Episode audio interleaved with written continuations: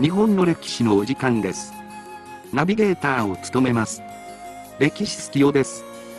今回は、江戸時代にも存在した、防災マニュアルをもとに、安政の大地震を例に、当時、幕府が取った、政策をお送りします。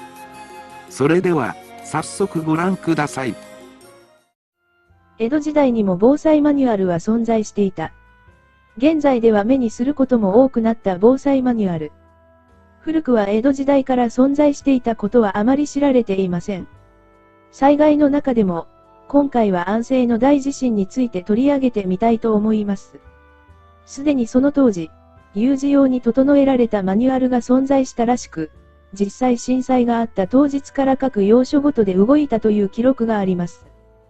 安政大地震は江戸時代後期の1855年10月2日に起きました。マグニチュード7前後と推定され、この揺れを受けた江戸では1万4000軒もの家屋が倒壊しました。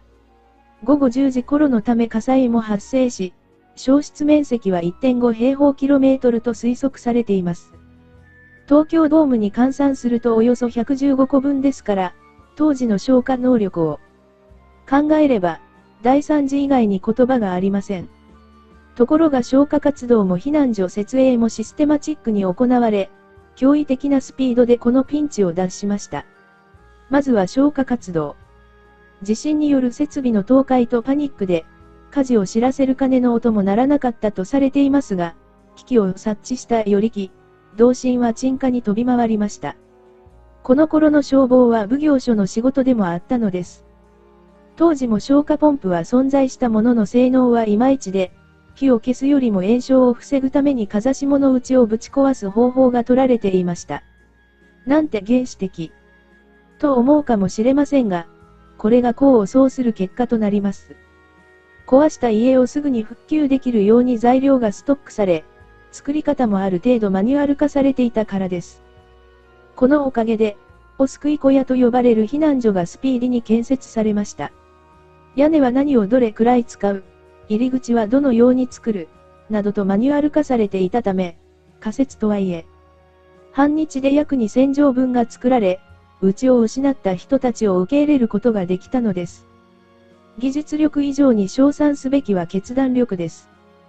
当日中に対策方針が決まり、翌日には市民に公表されています。抜粋しますと、おにぎりなどの炊き出しを行う。5箇所の仮設避難所を設ける。怪我をした人を手当てする。これだけでは当たり前に聞こえるかもしれませんが、買い占め禁止。他の地域から職人を呼び寄せる。物価や人件費の値上げ禁止。と、事態が沈静化した、後まで見据えてお触れ書きが出され、真の復興案が、その日のうちに決められています。増税だけに頼っている国は、ぜひとも見習ってほしいものです。辛い時こそ、食べ物は心の支えになります。炊き出しによって支給された握り飯は延べ20万人超。3週間も経たない10月20日には、白米ご飯に切り替わり、延べ40万人に配られたのは、被害に遭った人たちにとって大いなる救いになったことでしょう。握り飯には梅干しやたくあんが付けられたとされているので、なんとも気の利いた話です。